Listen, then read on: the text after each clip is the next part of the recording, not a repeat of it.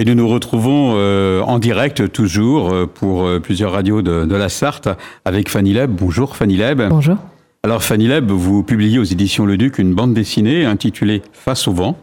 Sa sortie correspond à, à l'opération Octobre Rose, une mobilisation d'information et de prévention contre le cancer du sein qui touche, d'après les chiffres de la sécurité sociale, autour de 50 000 femmes par an.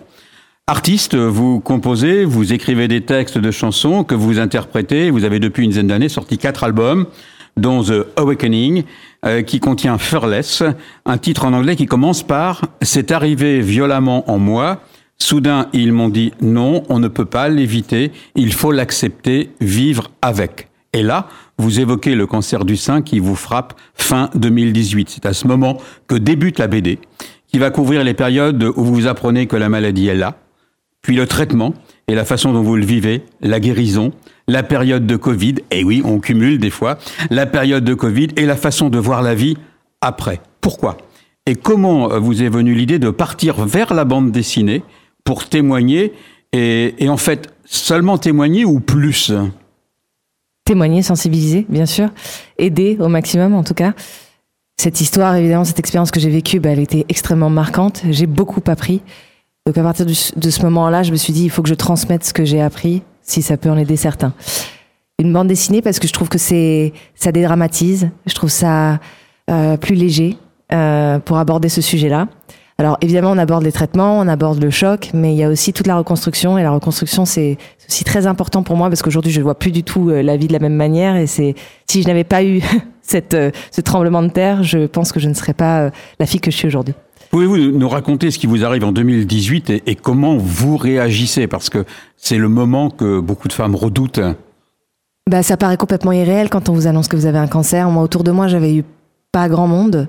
Donc j'avais 32 ans, euh, voilà, c'est irréel et on met quelques jours pour digérer et pour réaliser que c'est vrai. Puis d'un coup, on vous explique que voilà les différents traitements que vous allez suivre, ça devient complètement réel, ça devient concret. Et là, je pense que c'est l'acceptation qui rentre en jeu et qui est très importante parce que quand on accepte une épreuve, quelle qu'elle soit, je pense qu'on se, on se bat différemment. Et, et, et, je suis rentrée dans quelque chose de positif. Je me suis dit, si c'est là, c'est pas par, c'est pas par hasard. C'est là pour venir m'apprendre quelque chose. Donc j'ai décidé de, bah, de prendre ce, ce, ce, cancer en me disant ok t'es là pendant un moment tu vas m'apprendre quelques trucs et après t'es gentil tu vas prendre la porte et tu vas partir. Et en fait voilà c'est alors on apprend pas moi j'ai appris quelque chose. Par exemple euh, on vous diagnostique un cancer triple négatif. Mhm. qu'est-ce qu'il a de particulier euh? C'est à dire qu'il n'est pas réceptif aux hormones. Donc il euh, n'y a pas il y a pas les hormones qui rentrent en jeu là-dedans.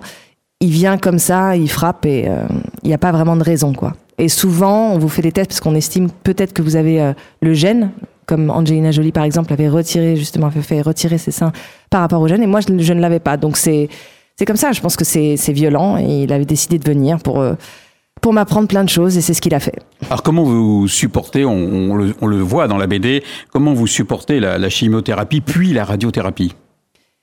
Je la supporte euh, bah, du mieux que je quelque part. On n'a pas le choix, de toute façon. On n'a pas le choix. Euh, c'est on se bat ou on se bat pas. Bah, bien sûr, c'est l'acceptation encore. Je, je, je, dirais pas que c'est forcément se battre, c'est d'accepter que c'est là, d'accepter qu'on a tout ce programme à faire pour pouvoir justement euh, se sortir de là, visualiser sa victoire, ça c'est hyper important, la visualiser, euh, avoir des objectifs, continuer à, à, vivre. Moi, je me suis jamais sentie autant vivante que quand j'étais malade.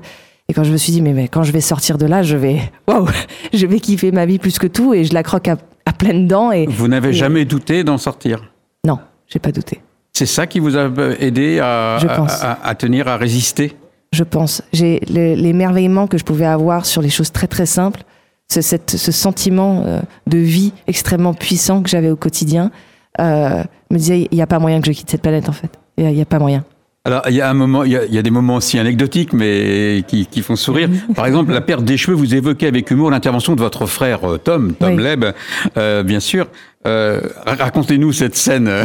je, je, me rappelle que voilà, j'étais en train juste de, de, me coiffer. Là, il y a une perte de cheveux et je, crie dans le salon. Euh, Tom Et là, évidemment, il me dit Ah, je sais de quoi tu parles, bouge pas, j'arrive. Et je me rappelle qu'il avait un souci, c'est que sa, sa, sa, tondeuse ne fonctionnait pas, donc ils sont allés chercher des piles avec mon amoureux, et ils sont arrivés, et on est passé par toutes les coupes différentes. Et en fait, l'humour est une arme dans la vie pour toute épreuve. Et, euh, et j'ai beaucoup de chance d'être entourée comme ça. Vous et êtes- on a beaucoup ri. Vous êtes d'une famille où l'humour est, Oui. est de tradition, Oui, euh, de ah, de génération en génération, bien Mais je sûr. pense qu'il faut essayer de pas trop se prendre en sérieux et voilà.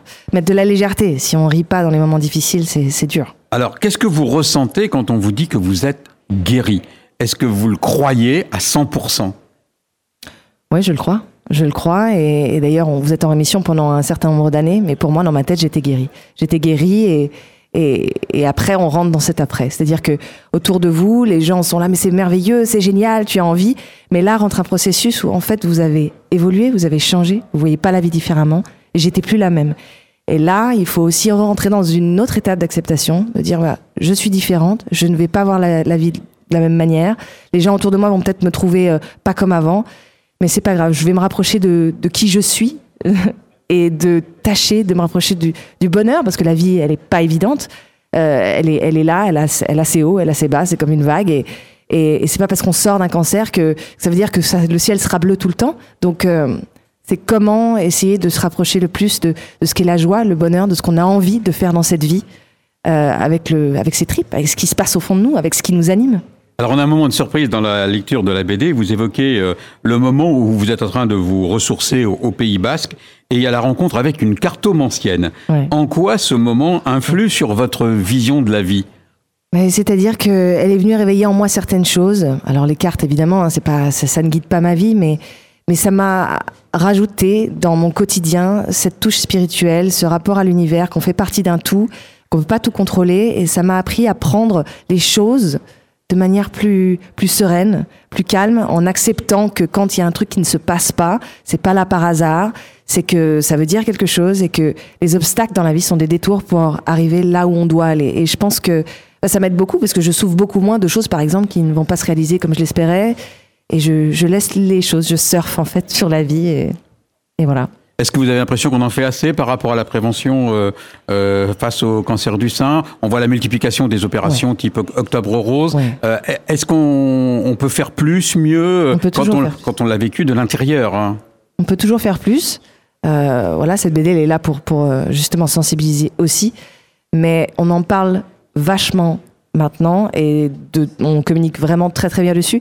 Et ce qui est, ce qui est bien, c'est qu'avant c'était tabou et que maintenant je pense que ça peut aussi aider les gens qui traversent cette épreuve à ne pas avoir honte. Parce que ce n'est pas, pas une honte d'être malade. Et... Ne pas avoir honte et, et- et affronter avec humour, c'est vraiment des choses qui, Ouais. qui ressortent fortement Oui. hein, de, de, de cette BD. Au, au fait, pourquoi est partie sur la BD et pas l'avoir euh, retraduit sous une autre forme? Bah, j'ai eu des signes qui m'ont montré plutôt ce chemin-là. euh, et je trouve que le dessin transmet vachement les émotions. Et comment, Euh, comment vous avez travaillé donc euh, Bah, avec, votre votre collègue euh, qui a donc Cyril Pissapia. voilà Cyril Pissapia qui a travaillé avec vous sur ce, cet Oui, ouvrage. elle est merveilleuse. Ben, déjà, elle a vécu, elle, elle traverse la, la sclérose en plaques. Elle a sorti une BD il y a- qui s'appelle Le Passager. J'ai lu sa BD, on s'est rencontrés. Et ce qui est formidable, c'est de pouvoir travailler avec quelqu'un où on sait complètement qu'on peut tout lui dire. Cette BD, c'est une mise à nu, clairement. Donc, euh, il fallait que je me sente complètement à l'aise. Elle m'a mis en confiance, on se comprend complètement. Aujourd'hui, on est devenus des super bonnes amies. Et puis, ses dessins me parlaient et je, je, retrouvais mes émotions que je lui avais transmises par écrit via les dessins. Et elle a beaucoup de talent. Et, et aujourd'hui, bah, je, je suis très fière de d'avoir pu faire cette BD avec, avec elle. Et, et du côté artistique, parce que c'est quand même chez vous inscrit Oui. très sérieusement dans, dans vos gènes et dans quelques années déjà euh, de, de, de pratique. Vous en êtes où euh, euh, après ce, ce, ce, ce, tunnel, ce passage difficile du côté des disques, des scènes, Ouais. et puis aussi bah, l'engagement euh, sur le cancer du sein, oui, en même temps. Oui, oui. Ben, en fait, euh, évidemment, il y a le Covid au moment où j'ai sorti cet album, hein, que j'ai carrément euh, fait pendant la maladie, parce qu'il était important pour moi d'avoir un objectif, de continuer à faire de la musique. C'est une thérapie, c'était vraiment une thérapie en plus d'être une passion. Euh, bon, l'album est sorti, il y a eu le Covid et je me suis concentrée sur cette BD et je re-rentre tranquillement au studio et je suis en train d'écrire de nouvelles choses parce que bien sûr, la musique, c'est c'est ma vie, c'est ma passion plus que tout. Et, et la scène, je pourrais pas m'en passer, donc, euh, donc je me sens vivante avec ça, donc il n'y a pas moyen que j'arrête ça. Merci, merci Fanny Leb d'être venue à nous. Donc la BD Face au vent est un moyen clair et pertinent de découvrir par la tranche de vie que vous y exposez euh, ce qu'est le cancer du sein, les positions de, de résistance. Vous préférez le mot résistance que le mot combat d'ailleurs.